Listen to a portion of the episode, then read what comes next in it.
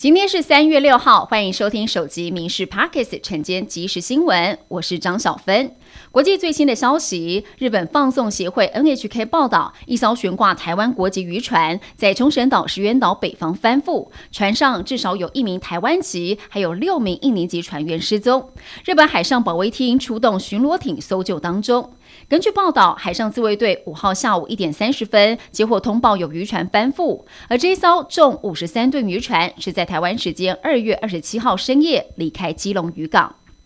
美国参议院情报委员会主席华纳五号表示，两名参议员计划本周提案立法，让政府禁止或阻止像是中国短影音平台 TikTok 等外国科技产品。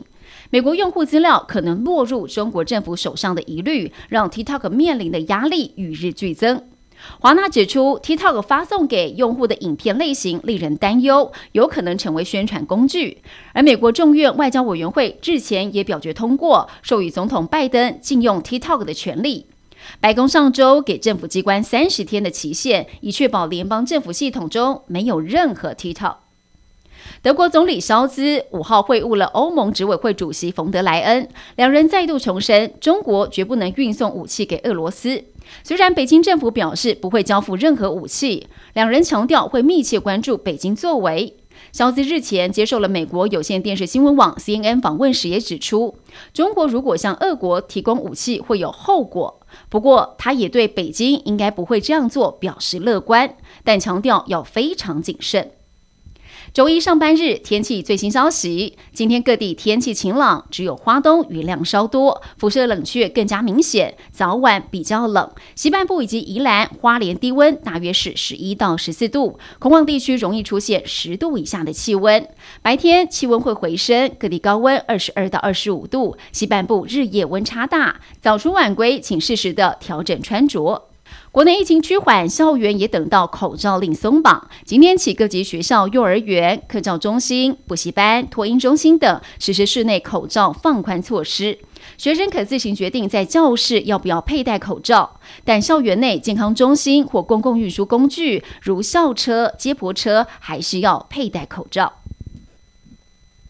民生消费消息：台湾中油公司自今天凌晨零时起，汽柴油各调降零点一及零点二元，参考零售价格分别是九二五铅汽油每公升二十八点九元，九五铅汽油每公升三十点四元，九八五铅汽油每公升三十二点四元，超级柴油每公升二十七点一元。本周因为双重平稳机制启动，汽柴油各吸收一点五元及二点二元。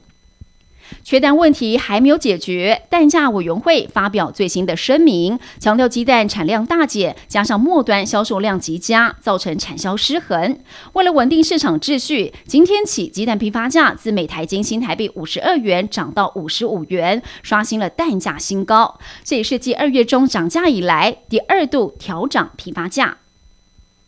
五非疫情接近尾声，国境解封，国内外艺人开唱，粉丝疯抢演唱会门票，黄牛也趁机大捞一笔。韩国女团 BLACKPINK 三月来台演唱会一票难求，定价八千八百元的票，黄牛喊到四十万元。张惠妹的世界巡回演唱会也传出有黄牛用抢票机器人大肆抢票，民众建议推动艺文表演券实名制来杜绝乱象。文化部表示。提案对票券政策具有重大的影响，而且涉及到修法，在三月二十九号会正式的回应这件事。网络假冒财经专家名嘴吸引投资诈骗增加，刑事警察局统计，去年假投资诈骗案达到了六千六百件，占所有诈骗案件的五分之一，较前年大幅增加了将近百分之三十五，财损更达到了三十四亿元。警方提醒，诈团经常会假冒财经专家、投资名嘴来取信民众。名人身份如果经过脸书验证，账号旁边会有蓝色勾勾图示，可以用此机制来辨别账号的真伪。以上新闻由民事新闻部制作，感谢您的收听。更多新闻内容锁定下午五点半《民事 p a r k e s 晚间即时新闻》。